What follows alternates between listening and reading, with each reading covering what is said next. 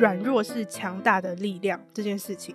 那他举的例子是婴儿。就是婴儿其实是非常软弱的，可是他却可以用他的软弱去支配他身旁的大人。这我有很深切的感受。怎样？你被支配了吗？不是啊，因为我刚好我哥有一个两岁的小朋友啊，嗯，然后他每次哭的时候，我们全家人都在照顾他。对，所以我我就马上。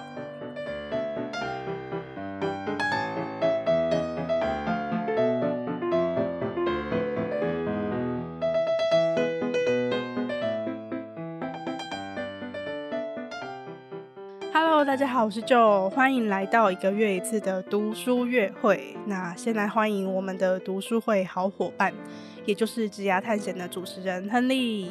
Hello，科技家的听众，大家好，好久不见，我是亨利。对，真的蛮久不见的。然后一刚开始呢，想要先跟大家分享一下，我们这次已经忘记是第几本读书会，可能第七或第八吧。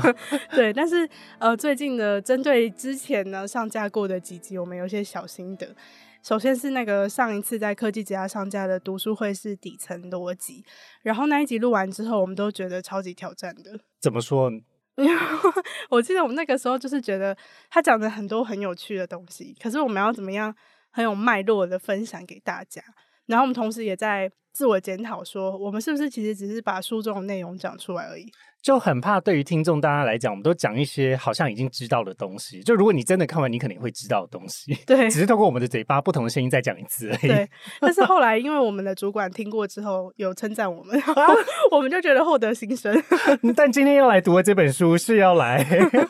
对，我觉得今天这本书其实我也很紧张，但好，哦、我觉得我每本都很紧张。怎怎么样紧张？到底有什么好紧张的？因为这本书实在太热门了。哦，我相信应该很多人都听过它，就是在《原子习惯》之前的畅销书常青树，嗯，被讨厌的勇气啊，被讨厌的勇气。嗯，那我想问亨利，你在实际看过这本书之前，你对这本书的印象是什么？Manny 也曾经推荐过《被讨厌的勇气》哦，真的哦，是在 Podcast 里面吗？他也在 Podcast 里面提到说，他也看了被《被被讨厌的勇气》这本书，看了等于推荐吗？嗯，算是吧。我觉得对他的人生可能有一些帮助啦。嗯嗯，身为一个小粉丝，我是这么解读的。所以你是那时候第一次听到？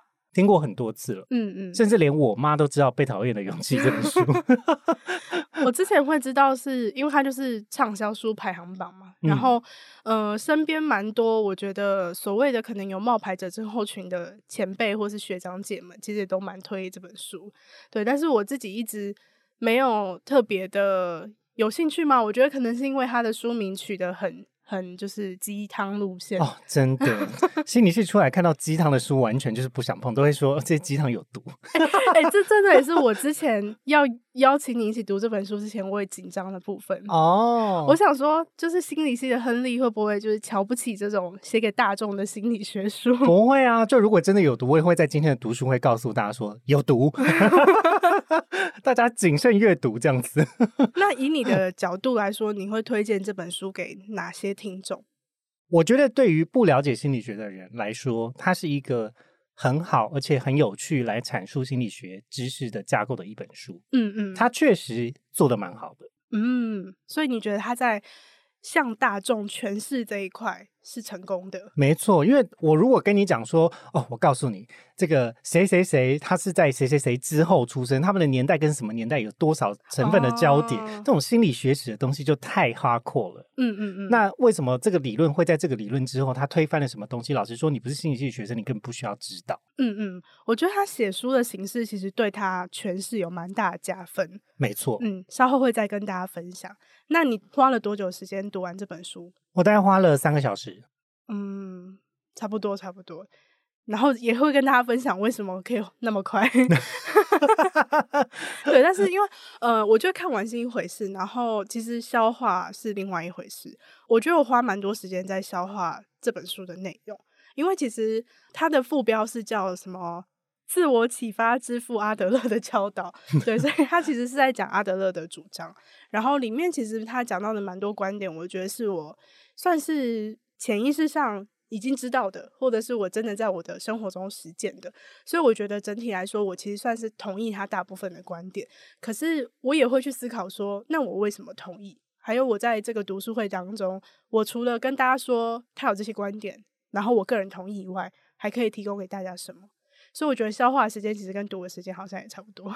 嗯，我觉得这就是读书的乐趣吧。有的时候你就要带着书里面的一些观点，然后随着你的生活，就是让它发酵一下，搞不好就有新的想法出现。嗯对，而且我觉得不同的年纪再重看同一本书，其实也会有不同的收获。没错，嗯，就是年轻的时候跟稍微有一些 年纪的时候 再看一次，会觉得那个寓意跟感受不一样了。嗯，那么呢，在我们正式开始我们的读书会之前，一样先来感谢我们的干爹读墨。你刚刚是不是差点要落掉？我以为你要 cue 我。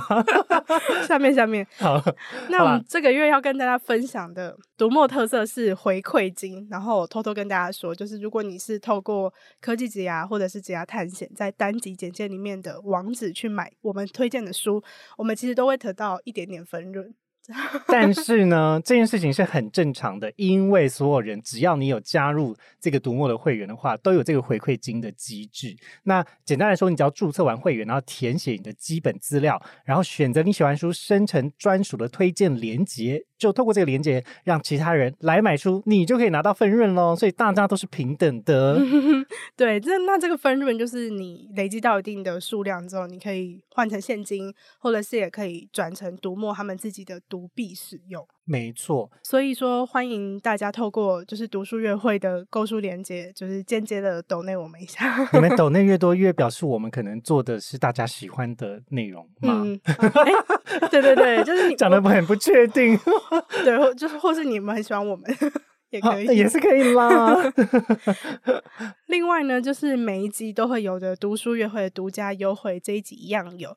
第一个呢，就是如果透过我们这一集的简介当中的专属链接去注册读墨的会员，新会员呢首单会享七九折。那这个是所有的新会员都有的。可是呢，如果你是透过我们的链接注册，还会独家加送大家三百点的红利点数。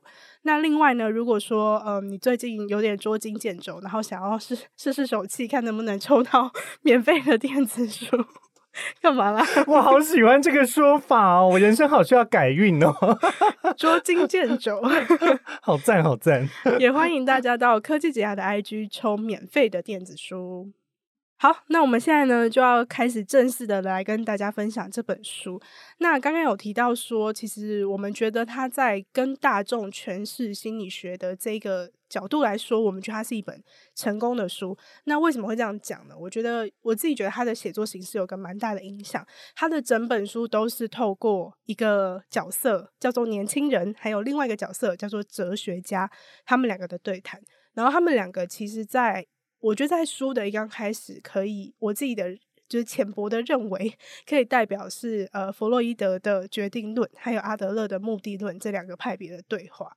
嗯，你的解读蛮有意思的，因为我一开始的时候，我比较没有站在弗洛伊德的视角，就老实说，我没有意意识到这件事情，我只有把它当成他是一个不了解心理学的民众。嗯，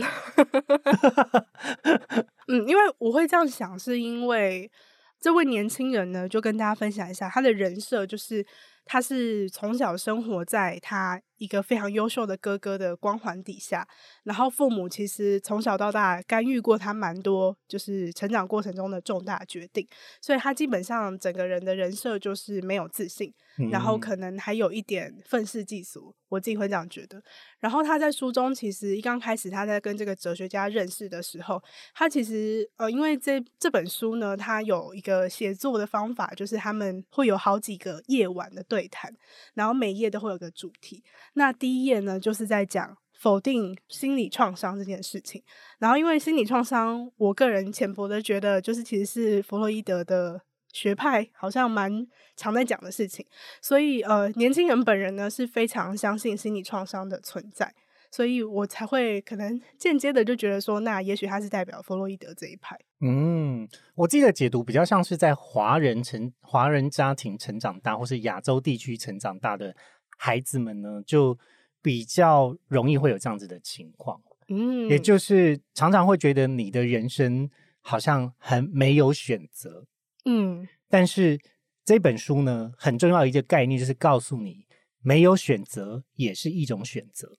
嗯，当你选择去顺应别人的选项去过你的生活的时候，这也是你的选择。嗯，但我们后面的这个你的选择常常是没有意识的。嗯，那这个就是在第一页，我觉得他们试图在就是结果论跟目的论之间得到一个辩证或者是讨论的一个就是篇章的刚开始这样子。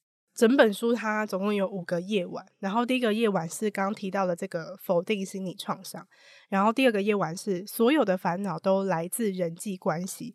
我觉得这里还蛮有趣的是，他在讲说，如果这个世界只要有两个人，你就一定会有人际关系的烦恼。然后第三个是割舍别人的课题，也就是也许大家有听过的一个词——课题分离。然后第四页是世界的中心在哪？那我觉得这句话我会解读为是，呃，我们每个人都有所谓的自我意识，就是你会意识到自己的好的地方跟坏的地方，那你要要怎么样正确的去运用这个自我意识？然后最后是认真活在当下。那这个认真活在当下，其实我觉得就蛮呼应他的第一页的主题，就是否定自我创伤，因为他认为创伤带给你的影响是不存在的，是看你怎么样用，有什么样的目的去诠释这个创伤。嗯嗯，我觉得在这件事情上面，就是还是可以回到每一个心理学家对于人格理论的一个心中的预设吧。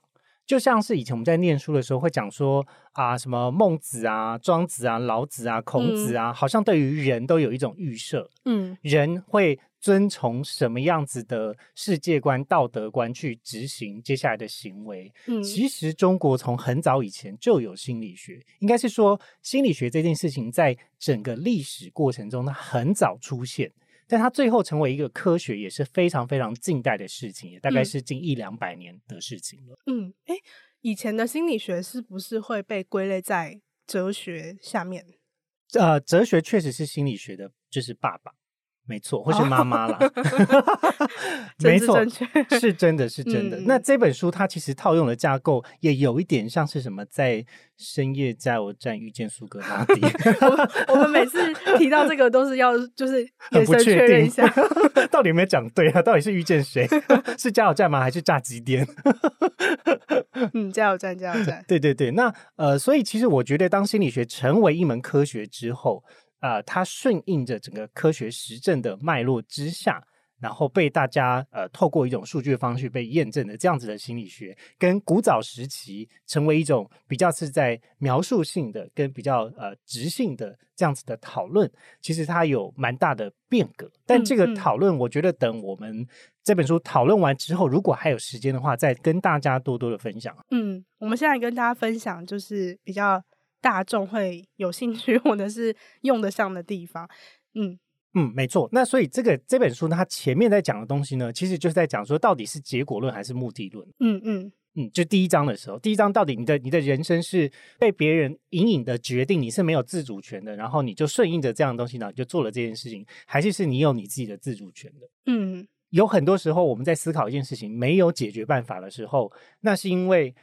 我们把这件事情的目的跟结果放置的位置放错了，导致你会觉得很无力。嗯，比如说呢，他在这个里面就提了一个例子，讲说年轻的朋友选择要当简居族的这个例子。他意思就是说，只要你不出门待在家里面的话，父母就会担心，然后你就可以得到他们的关注，然后他们就会更小心的对待你。嗯，有的时候我们会带着。自己的某一些标签或者是伤痛，嗯，然后来希望得到更好的对待，嗯。可是你是真的想要突破这个茧吗？你是真的想要达成你所谓的目的吗？还是这件事情成为了你不出门的一个借口跟理由？嗯嗯，就是像我们如果在新闻上看到说，哦，可能现在越来越多年轻人选择当简居族这件事情，可能他们有些人会说。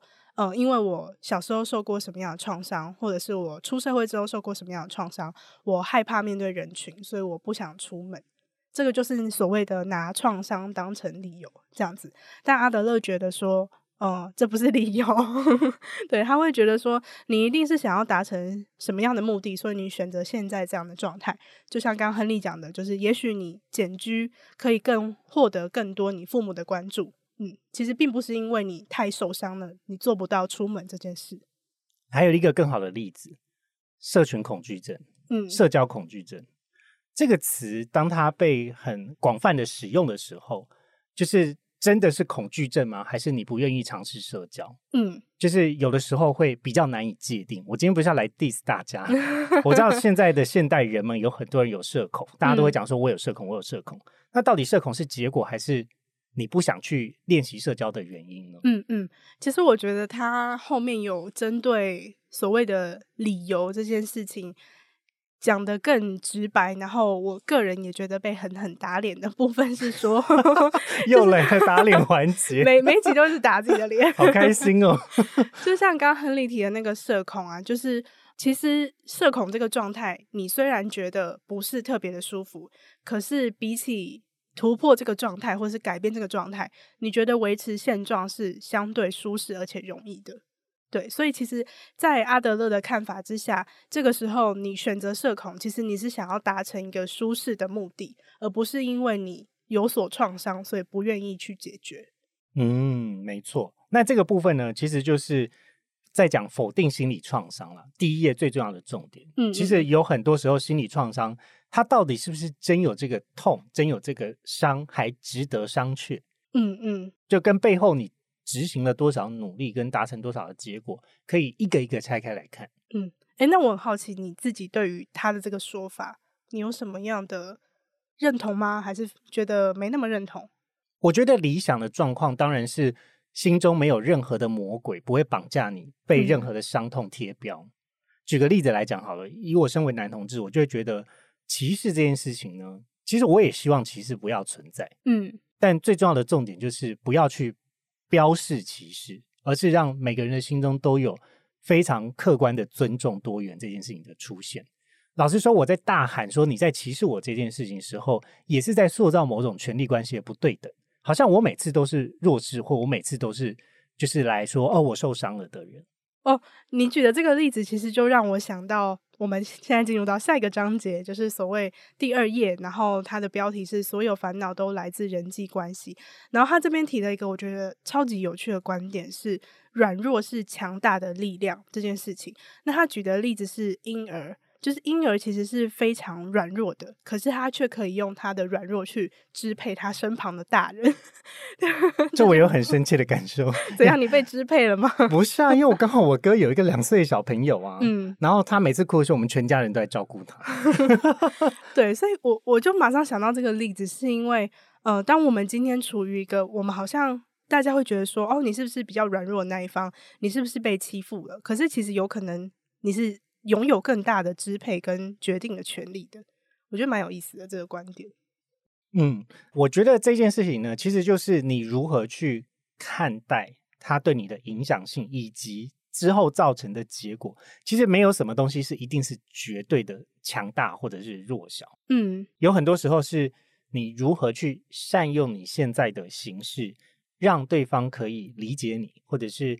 啊、呃，让其他人可以理解你的现状，愿意来帮助你，这个是一个我觉得是团体动力如何塑造一个很重要的结果。它其实是一个说故事，你为何站在这个原因去讲这个故事最重要的一个立基点而已。嗯、但它并不会决定了你后续的呃人生。举例来说好了，其实我觉得现身在现在的台湾呢，讲你自己是呃一个同志，嗯、其实算是蛮幸福的，某些层面上。因为你会因此得到更多的同情，怎么办？好难接哦。没有要接话，对我意思是说，呃，对，我身为一个同志，我知道现在台湾的年轻人呢，其实比较普遍可以接受 LGBT 的族群，但我不是说就不会有歧视的出现，就不会有嘲笑呃性别气质的这样子的情况出现，仍然会有。但我我想讲的是，简单来说呢，其实就是我们活在这个世界上呢，就是会不断被贴标。嗯，对我来说，同志只是我生命中的其一标签。那你到底要一直把这个标签拿在你的额头上，还是你要把它摆在手臂上就好？什么东西？这什么？这什么比喻？额头上可能就是一 天到晚会被大家看见啊。你说，嘿，你看这个，你看这个。嗯，在手臂上可能就不会那么容易被发现。你，你有，你有你的决定权，要把它贴在哪里，或甚至就无视它，因为标签毕竟是人贴的，不是自己贴的。嗯，那。这个主主动性跟主导性很重要。嗯嗯，那其实你的想法蛮蛮阿德勒的。对啊，我觉得在划划分某一些情绪上跟我不想要接受的呃这个批判的时候，嗯嗯，我会请阿德勒来帮我划清界限。然后在第二页就是讨论所有烦恼都是来自于人际关系的这一部分，我觉得还有一个蛮有趣的点是，他提到说，如果你在关系中。就是你的对话或是一个关系，你跟另外一个人，你们彼此已经产生了想要争谁对谁错的这个意识的时候，其实你们彼此就开始了一个权力的斗争。这个东西其实很有趣，它不止在发生在人际关系，应该说，呃，在爱情关系或者是工作关系的时候，其实多少都会出现。嗯、有的时候跟爸妈沟通的时候也会出现。嗯，你会发现，好像你们在沟通这件事情呢。是在争一种自尊之争，但并不是在讨论事情的如何解决，或者是并不是在讨论你的情绪有没有被好好接住。嗯，嗯，因为他这边就有提到说，当你有一个想要跟对方争个是非对错的想法的时候，你们彼此的对话焦点就已经从讨论这个意见是否正确，变成如何对待彼此，所以你就会开始去想说，我要怎么赢过对方，所以他就变成一个权力斗争。然后我觉得我会对这件事情非常有感，是因为我前阵子才在工作上历经一个我觉得蛮类似的对话。是我知道那件事吗？你应该知道我所有事情 好，可以。对，就是呃，本来是在讨论说一件事情一个工作流程要怎么优化，可是到最后好像就变成说我一定要说服你。嗯，对，嗯，嗯，所以我当下其实虽然也没有说。什么权力斗争，就是讲的或者是想的那么严重。可是，嗯，看完阿德勒这个分析之后，我就在想说，啊，不是阿德勒本人的分析，但就是这本书里面讲到这件事情的时候，我就想说，哎，那我当初其实是有硬是要争个对错这样子的目的吗？其实我觉得人呢，在你有情绪的当下，大部分的现代人都会否定你有情绪。嗯，在你很有情绪的当下，就是有点像是我喝醉的人，通常不会说我喝醉了。在我很生气的时候，我不会说我很生气。嗯嗯，除非他对于自己的情绪的觉察，或是他已经到了情绪的高点的时候，他可能会说：“对，我现在很生气。”嗯，但是如果只是微微的不爽，这个当下你可能在那个当下很难会有感觉。这这这真的是要很长时间跟自己的情绪相处的时候才会发现的。嗯，那但回到刚刚那件事情，就是。到底你是在争对错呢，还是你来解决问题？这个有时候很难，就是一刀两切的说，我是来解决问题，或是我是来争对错。嗯，可是当别人在提出这个、提出这个点，或是提出这个需求，请你思考的时候，那你你要有办法可以客观的先把自己抽离在情绪以外。嗯你要立刻把你的情绪先切割放下来，先来看看说，那到底这件事情有没有可以被执行的可能性？嗯，这其实是一种沟通的艺术。简单来说，在实务的工作中，如何做到不要被这个呃，只是为了争对错这样子的牵着鼻子走？嗯，我觉得蛮有趣的是，呃，我刚刚举的那个例子，就是其实我跟对方。呃，因为我觉得我们当下并没有针对解决问题这件事情取得一个好的共识，所以其实我们后来又聊了蛮久，然后聊了蛮久之后，我最后最后最后才发现，其实他一刚开始会有跟我好像蛮相对的意见，也许有很大一部分的原因是因为他觉得在情绪上有一些负面想要抒发，我觉得还蛮有意思的，就是如果说我没有。努力坚持不懈的跟他聊到最后，我可能不会发现说是情绪在主导这个对话。嗯，这这个其实很有趣，就是当你对于情绪的觉察力越高的时候，你越能够切割情绪。嗯，可是当这个人他对于情绪比较没有那样子的熟练或者是感知的程度的话，那他很有可能就会忽略。老实说，他自己为什么生气，他都不知道。嗯。嗯，那这个比较是平常大家跟情绪相处的练习啦。嗯，但我们还是回到这本书，我自己上实际实物上的理解比较像是说，如果我们今天想要跟一个人沟通，那不应该要在提出观点的时候要求对方提出反证，而且要放下你自己的自尊跟直觉，试图用道理跟数据来沟通，并且 保持多元的开放性。嗯，让决定的人最后去承担成败的结果。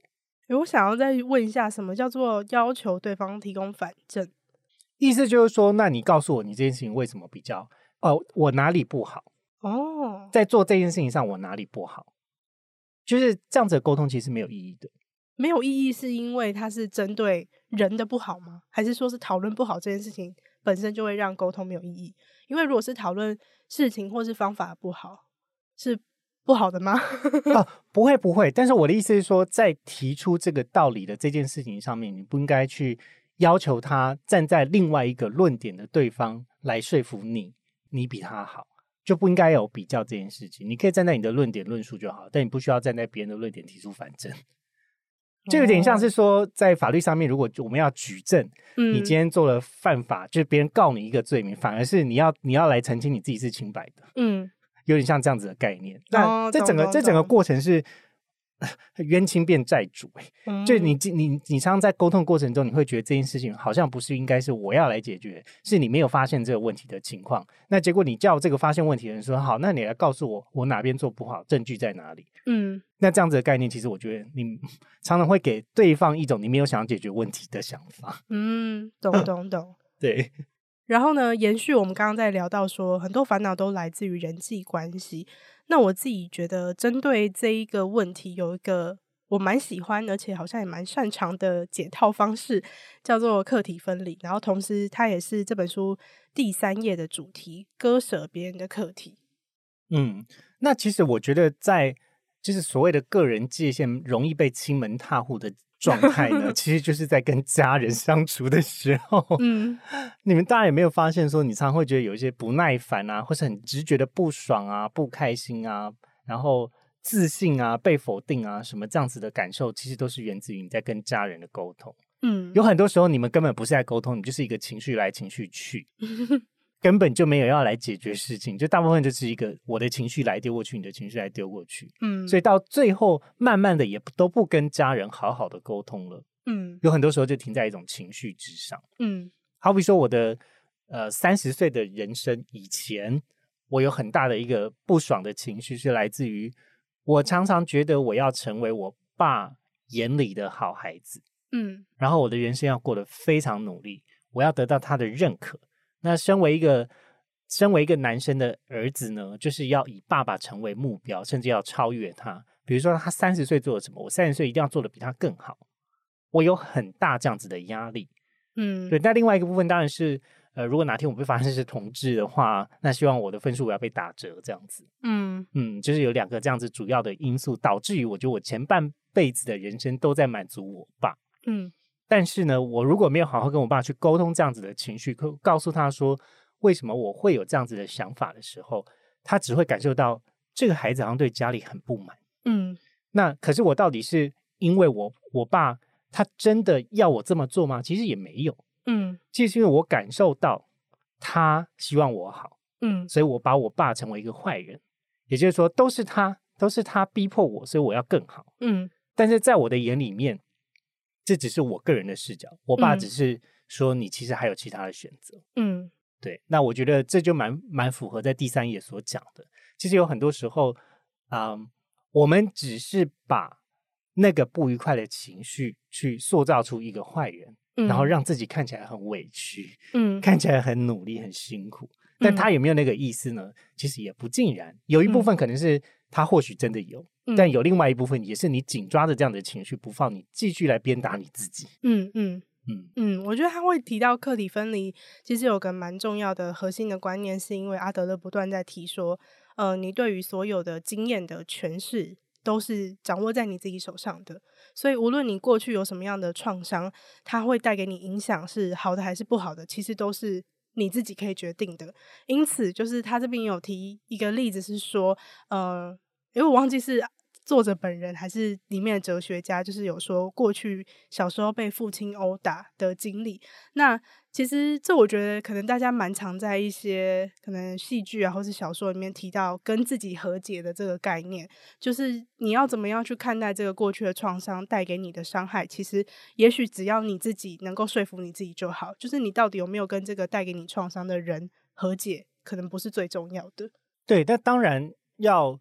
跟自己和解这个历程是非常非常非常漫长的，它绝对不会是我们就只看结果论说，啊，你就跟自己和解就好了。它没有那么简单。嗯，我刚才会一派轻松的讲出来，也是我花了三十三十年的人生才体悟到，才让让自己表达出来的事情。嗯，它不是一个啊，你就这样做就好了。嗯，我觉得现代人都会很求速效，或是很看清某一件事情的过程，反而太快的去追求一种结果的呈现。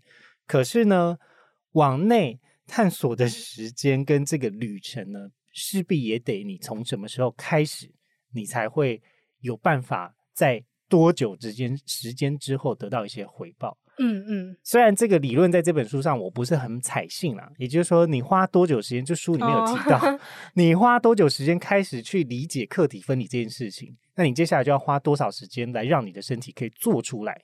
嗯，我觉得这样子这样子的讲法，比如说我从二十岁开始理解客体分离，那我要再过呃二十年吗？就是他是说你现在几岁，你就要花你现在岁数的一半，你才能够把这件事情做得炉火纯青。对，就假设我二十岁知道客体分离，嗯，那我可能要到三十岁我才可以应用的炉火纯青。嗯，哎，差不多就是我的人生哎。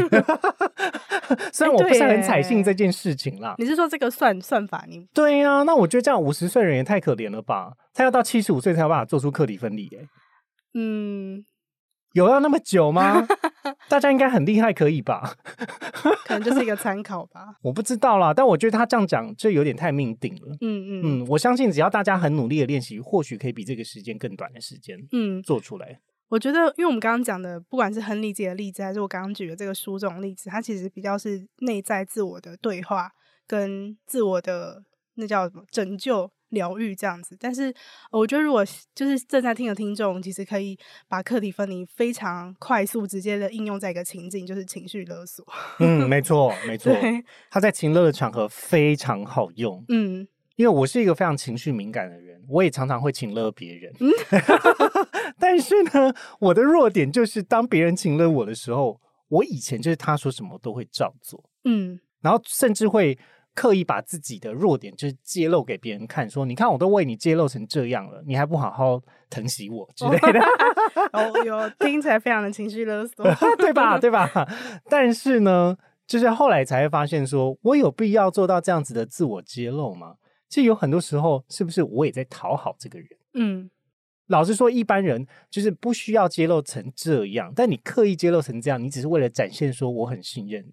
嗯，或是我想要展现出来，我跟你很好，嗯嗯，但这件事情是有必要的吗？我是不是也可以不需要透过这种过度的自我揭露来建立一个比较呃比较正常一点，或是比较均值一点的平均值一点的互动关系？嗯，我到我的这人生下半场才开始练习，然后我发现它是可行。你哪有人生下半场啦？现在就下半场啊！如果说以亨利刚举的这个例子，然后。呃，如果我们自己是被情绪勒索，其实就可以练习说，亨利他想要情绪勒索你，他的课题是他想要展现出他跟你有多么要好，以及他有多么信任你，那那是他的课题，因为他需要这个就是情感上面的支持。可是你的课题不是一定要去应付他的这个课题，没错。又或者是在情感关系中，大家可能很常会遇到。哦，我是我是真的很爱你，所以我才怎么样怎么样。嗯，那但是你要做什么事情，这是你自己个人的决定。你爱不爱我，你可以用你的行动表现，但你不应不能够因为因为我爱你，我做出这样的行动，你就要求对方要对你的行动来反馈。嗯嗯，好比说哦，因为我很爱你，我们在每一个情人节的时候。呃，我都会送你一个钻戒，嗯，然后所以你也要送我一个房子。等一下，那这件事情就不合理嘛，就不合理。我刻意举一个非常夸张的例子，让大家知道说，哦哦哦，这个很情的哦。嗯，对，那意思就是要让大家知道说，今天行动归行动，一码归一码，但是我爱你归我爱你，嗯，我爱你，你也可以选择你要不要爱我，嗯，我给你一个钻戒，你也可以决定你要不要给我东西回馈，这是分开来的。嗯嗯嗯。好，那刚才讲了这么多呢，终于要来到这一本书的重头戏了，也就是世界的中心在哪？嗯，你就还记得之前有一出剧叫《在世界中心呼唤爱》吗？有啊、呃，我我知道，柴崎幸 唱唱的歌，然后在石原岛拍摄。好了，这个有点太远，哦、好好 detail。好，回来，世界的中心在哪里？呃，在在每个人的身上。哦，我接话吗？不好意思。其实我有点不太懂他为什么要取这个。标题耶。啊，应该这么讲好了。呃，我觉得呢，有很多人，特别是以前我们在发展心理学的时候，都会讲说，青少年呢有一个成长阶段叫青少年自我中心。这个词翻译的很有趣，所以我永远记得。嗯，也就是我们在年轻的时候，特别是国国中的时候，爱美的时候，自己常常会有一种错觉，是好像每个人都在看我。嗯。所以我要把我打扮的非常漂亮，嗯，发型上啊，或是制服上面，这多那一寸少那一寸，嗯，都非常关，就是关乎于我这个人的个人品牌。当时的想法会是这样，嗯，可是你慢慢开始意识到这个世界不是只有你，嗯，还有其他人，嗯的时候，嗯，那这个自我中心的感觉就会慢慢消退，嗯，所以世界中心在哪里呢？小的时候。你就会觉得世界中心就是我，嗯，我最重要，我的情绪最重要，大家都要理我，嗯嗯。但慢慢长大之后，你就发现，诶，每个人都是世界的中心。嗯，刚刚讲到那个以自我为中心这件事情，然后其实它里面就有提到一个蛮有趣的观点，叫做纵向关系跟横向关系之间的不同。那纵向关系的话，就可以想象是它其实就是有一个权力的状态。纵向关系，我自己的解读呢，比较像是说，当今天好像别人丢出一颗球之后，我就必须要去接球，嗯，或者是我就必须要去回应他所有的要求，嗯，不管是在家里面，可能比如说你爸讲说啊，你不能没出息啊，你要很有出息之类的，嗯，那你就觉得说哦，不行，那我就要努力成功向上，我要就是好好工作赚钱什么的，嗯，那但是。当你没有主体的想法的时候，你当然就觉得爸爸讲的事情所有都是对的。嗯，可是当你有主体的概念的时候，你就会开始思考：那我的人生想要怎么样？嗯嗯。那在这个时候，你就只会把你爸爸当成一个成年的男子，嗯，而不是爸爸的那个位置。对，你就会理解成年人可以对成年人给予评论。嗯，你们会把那种从属关系、上下关系中，好像爸爸讲的所有的事情一定都是对的。嗯，你会从这个关系中得到解放。嗯，阿德勒蛮看重这件事情。对，然后就会变成横向关系，就你们每一个人是不同，但是是平等的。嗯嗯，就这件事情其实也是那个时候在我们系上的家庭关系理论的时候。呃，我们的老夏夏老师就是告诉我们说，把你的爸妈当成一个成年的男子跟女子，嗯，这件事情就是点醒了。其实我有很多过去的情绪，都是把爸妈放在一个至高无上的位置。之所以就是至高无上，也就表示他不能犯任何错误，嗯，只要他有任何一丁点不符合，就是了解你或体谅你的这样子的情绪之下，他好像就成为一个十恶不赦的罪。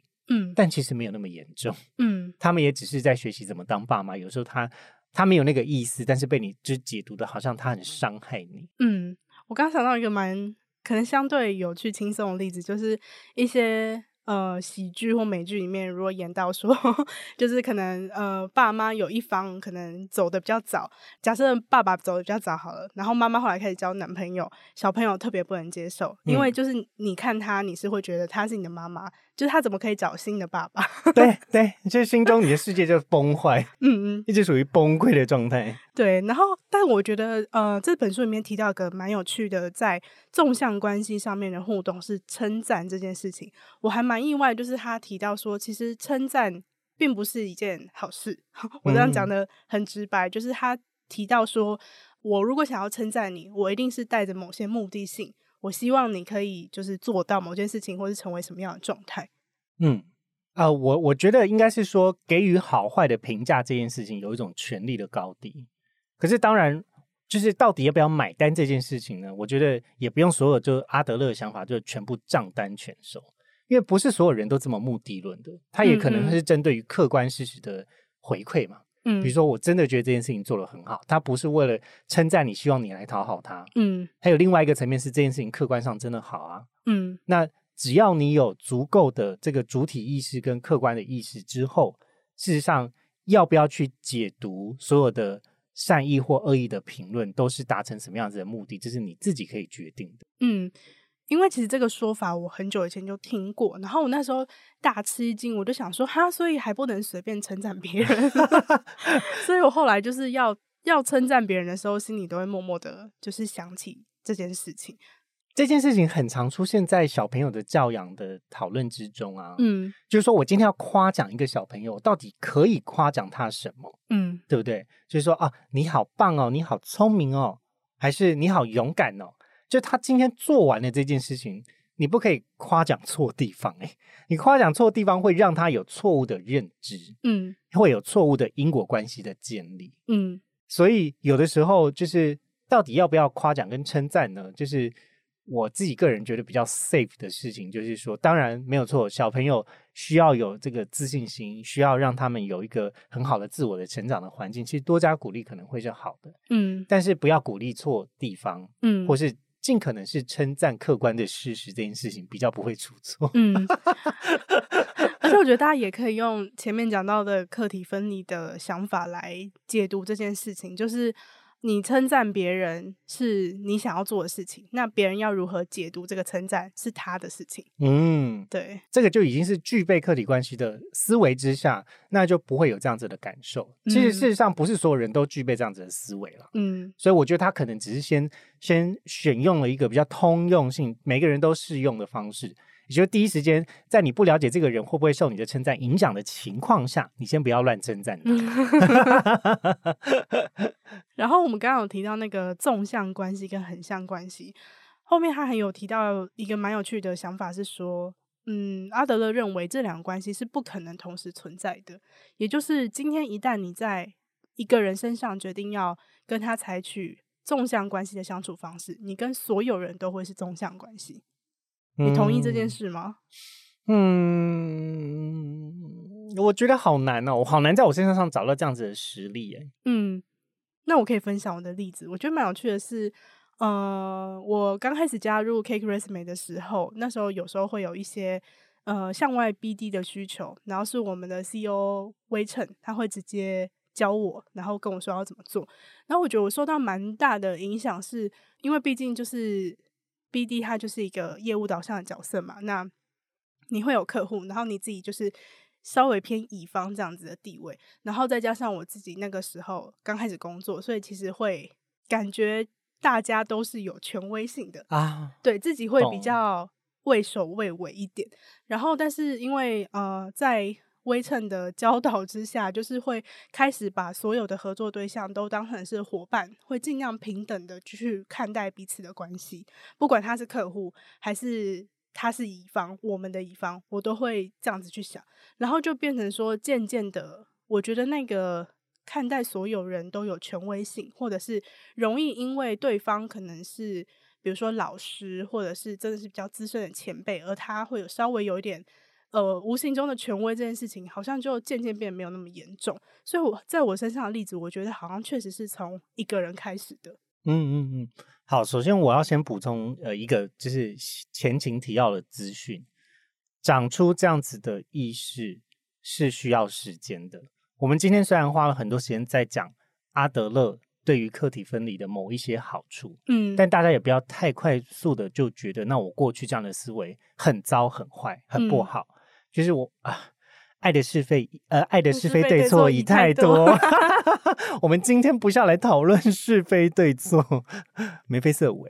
我刚我刚才想这首歌是什么名字？眉飞色舞。对，好，就是今天来讨论这件事情，比较有更多时候是可以帮助各位听众们，就是你可以慢慢的去长出一个判断要不要接受。的这样子的想法跟概念，嗯嗯、然后最后用行动可以帮自己长出一个防护罩。嗯，也就是我到底要不要顺应着这样子的游戏规则下去玩那样子的游戏？嗯，这是第一个很大的前情提要。然后第二个呢，没错，职场新鲜人有很多时候会因为自己好像在工作中还没有那么熟悉。第二个部分是对于自己的了解的程度还不够。第三个是对于事情的成败到底要做成什么样子的程度上面还没有一个基准的理解，所以常常会比较畏畏缩缩，或是不敢提出自己的想法。嗯。那怎么样在职场中长出自己的主体性呢？特别是在业务的工作，嗯，有一个很重要就是你要有自我的意识跟想法去沟通，嗯，而不是别人丢出来的所有的东西账单全收。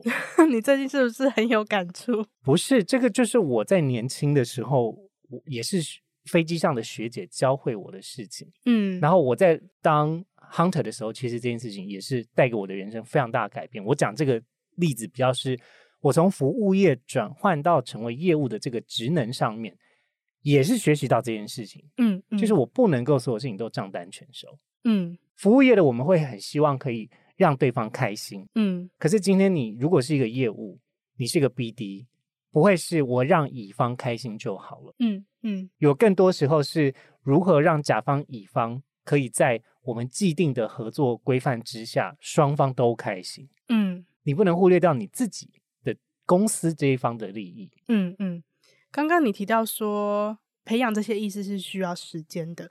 其实我们前面在讨论呃跟家庭的关系啊，或者是情绪勒索的时候，我其实心里也默默有一个算是小灯泡，想要跟大家讲，就是因为我觉得客体分离它是一个蛮理性的想法，所以直白来讲，如果你运用在跟父母的关系上，然后可能会被觉得是不孝顺。对，你那叫叫呃，这是什么 反骨啊？反骨啊？怎么样？嗯、呃，叛骨吗？反反骨反骨。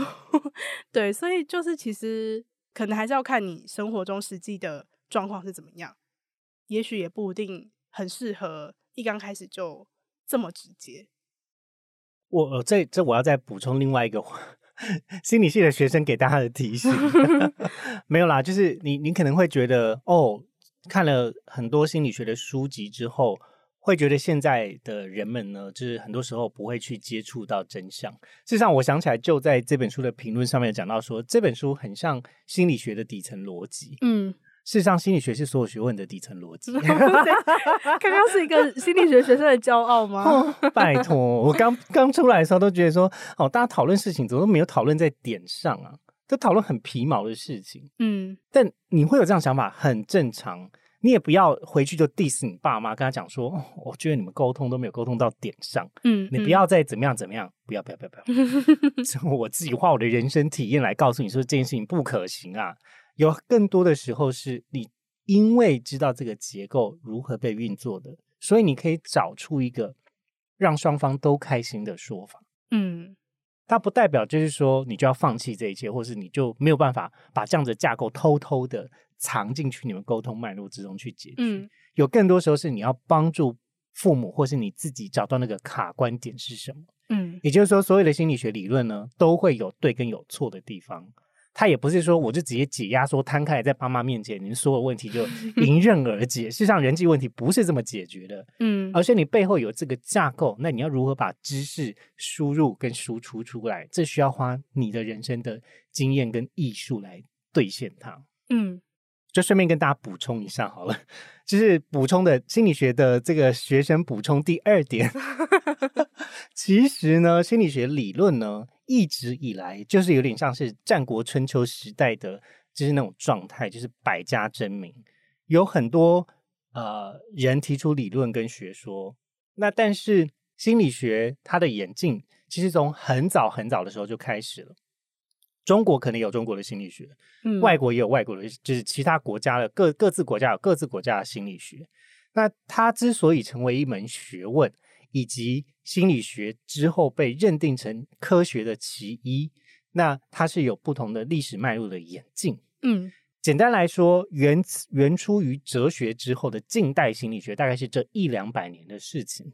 就像爱因斯坦也大概距离现在是一百年的事情。嗯，这个世界改变的太快了，有很多时候我们觉得科学可以解决一切，那但是最大最大的问题就是说，人心是可被测得的吗？其实，当它成为一个科学，走了科学实证法之后，我们就势必要走数据，要走研究，要走分析，嗯、要达成某一些显著差异，或者是所谓的 理科的学生们应该很熟悉，什么操作式、实验室操作、情境假设等等等相关的东西。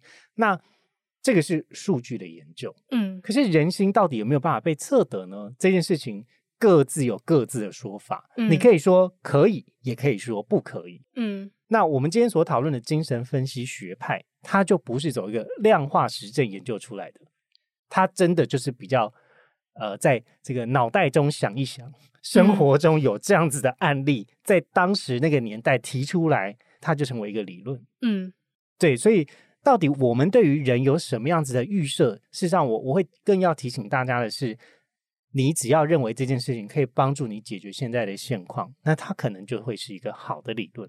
嗯，但你也不要账单全收。嗯，事实上，你要更多多的去广泛吸收各式各样不同心理学的知识，你才会更知道什么东西在什么样子的情况下对我是有帮助的。嗯嗯，我刚对不起接在这么认真的话后面，但其实我刚刚一直在想说，是不是叫照单全收？账单 全收，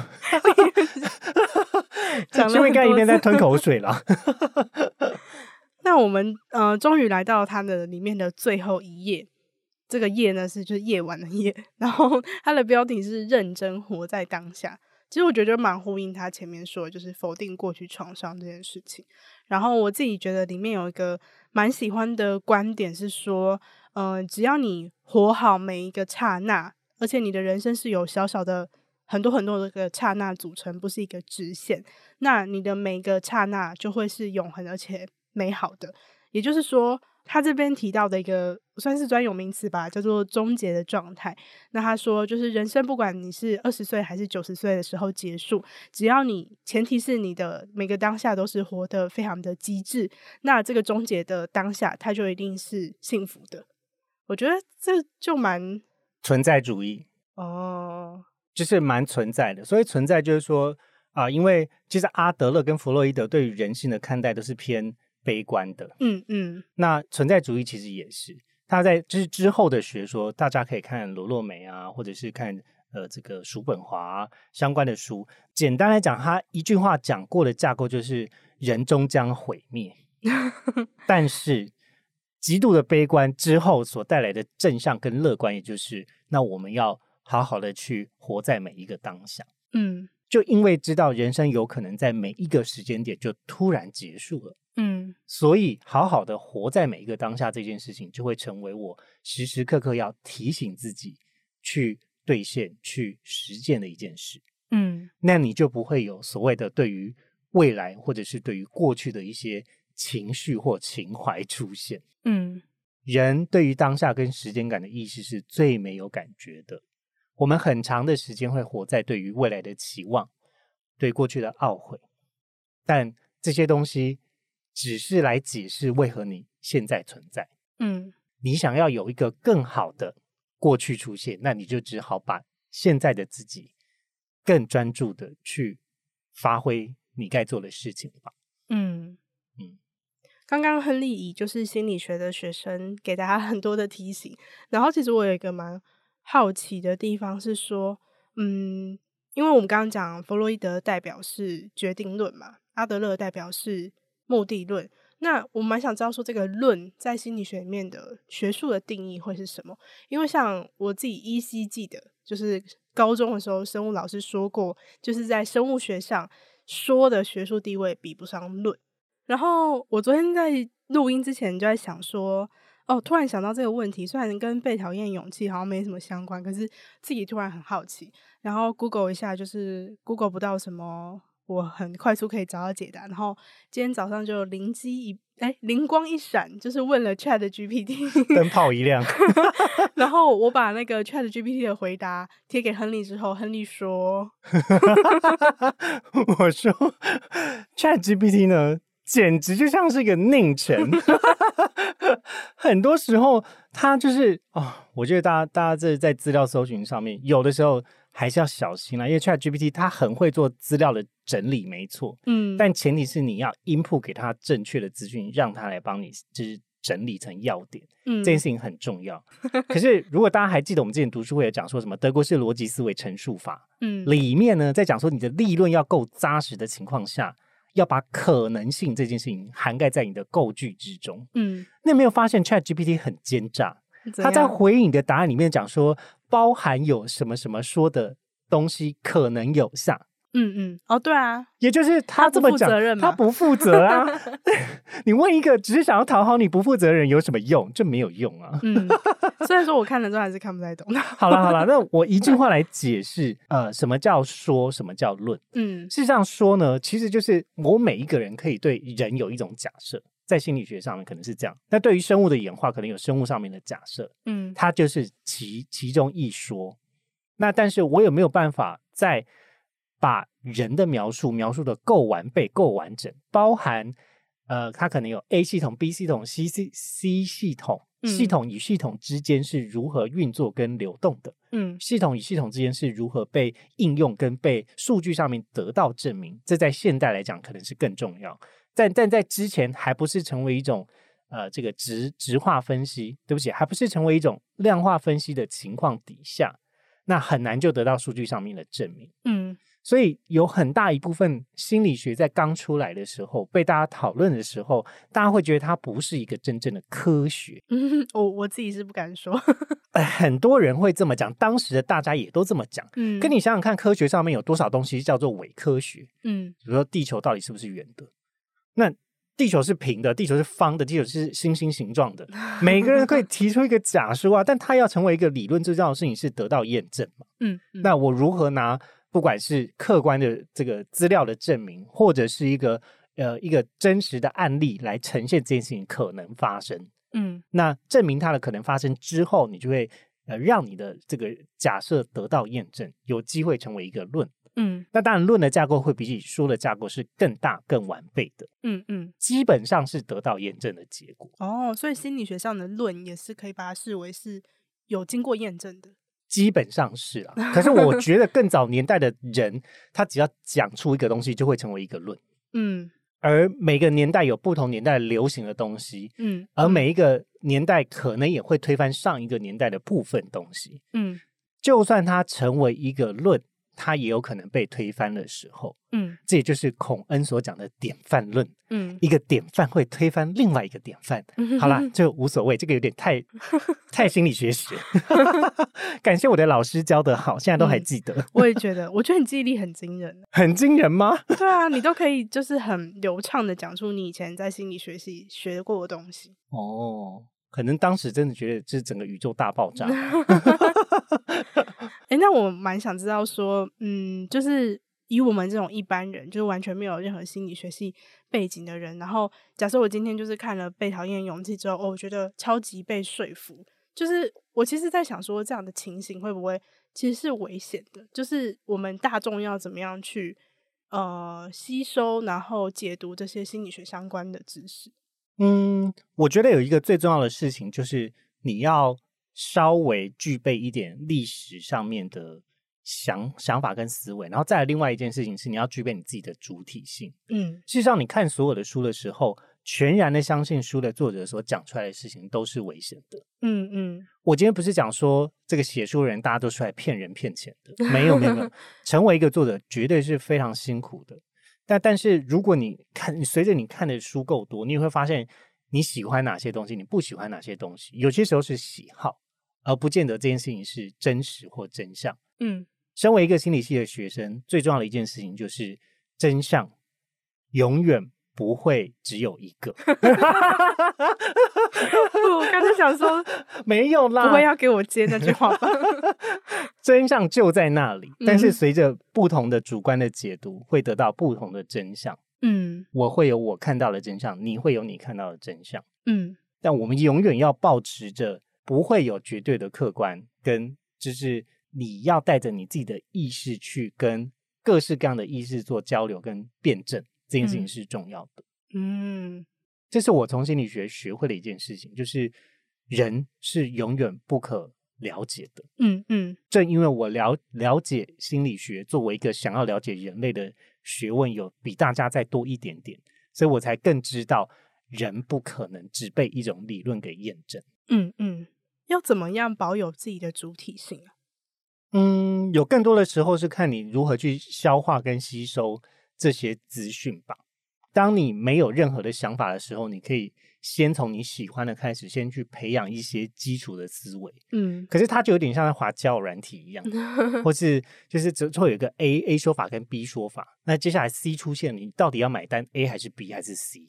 它就会慢慢的不断的被迭代淘，就是淘汰。然后最后留下的东西，就会是因为经过你的喜好、你的你自己个人的工人运算演算法 所留下来的喜好，它就比较贴近于你认同的。嗯，所以其实听起来，输入的量跟多元性还是蛮重要的。没错，没错。现在的大家其实我也常常看到我的教授在在脸书上面抱怨这件事情。嗯，就是我们好像活的活在非常表浅，而且被太破碎的东西资讯给掌控了。嗯，但其实有更多时候，我们生而为人啊。呃更应该要跳脱出来去思考一个更大架构的东西，而不能只是太顺应感觉去满足你的感觉，不然我们总有一天是不知不觉的被支配的。好，总算呢、嗯、要熬过这个 心理学科普时间。谢谢大家听到最后。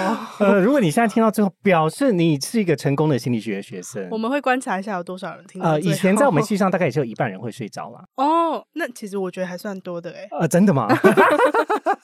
我算是认真的耶！我每次在考试前面就把那个所有的原文书跟中文译本都看过的人。我感觉到你的认真了。我很喜欢发酵了十几年的认真。我很喜欢心理学，真的。嗯，太棒了。嗯那今天这一集呢，我们就先讨论到这边。说说是先讨论到这边，其实也讨论了蛮久的。对，但如果别忘记，如果你喜欢这本书，但是你捉襟见肘的话，记得来我们的 IG，呃，科技职涯的 IG 是 Cake Resume 一点，就是一个点。然后 Podcast 这样子，大家记得来参加抽书啦。那如果你喜欢我们读书月会的主题的话，也可以分享给你周边的朋友。嗯，今天呢，就是选了一本非常畅销的书来跟大家分享，然后也希望，嗯、呃，我相信很多。节目或是很多创作者都做过这本书的讨论，那希望今天的这集讨论呢，能给大家有一些启发。那我们今天的读书月会就到这边，谢谢大家的收听。那我们下一集呢，就是会在职涯探险这边上架。那我们会读的书是《一流的人如何保持巅峰》。嗯，干嘛干嘛？讲完就泄了一口气。没有啊，我现在觉得巅峰好累。嗯，因为这呃，我们怎么突然就是在非常就是心理聊天的节目之后，最后讲了一个就是这么振奋的书名？那也不是啦，因为我觉得常常在录音的时候，我们也是在一种巅峰状态才把它录音。对，我们现在就是已经接近，就是快要快要奔闹，快要烧坏了，快烧坏了。对对对对。然后呢，这本书就是会讨论说，我所谓的保持巅峰，其实有很多个面向，当然就是你要如何。很努力的去做到这件事情，然后我觉得蛮有趣的，也是它里面会探讨你要如何休息，就是保持那个能量，或者是储备那个能量。我觉得。各个面向都有讲到，其实是更重要的。而且他这本书还有一点运动心理学的概念在其中。嗯，那我本人就是一个非常喜欢运动，嗯，也喜欢挑战自我的人，哦，所以我觉得我们来分享这本书应该会非常有趣。嗯，蛮有趣的。好啦，那真的讲太多了。那今天呢，就谢谢大家的收听。接下来科技节啊 Talent Connect 会为大家带来更多有趣的内容。如果你喜欢我们的 Podcast，邀请你到 Apple Podcast 给我们五星评价，或是订阅、追踪和分享。那那我们就下次见喽，拜拜，拜拜。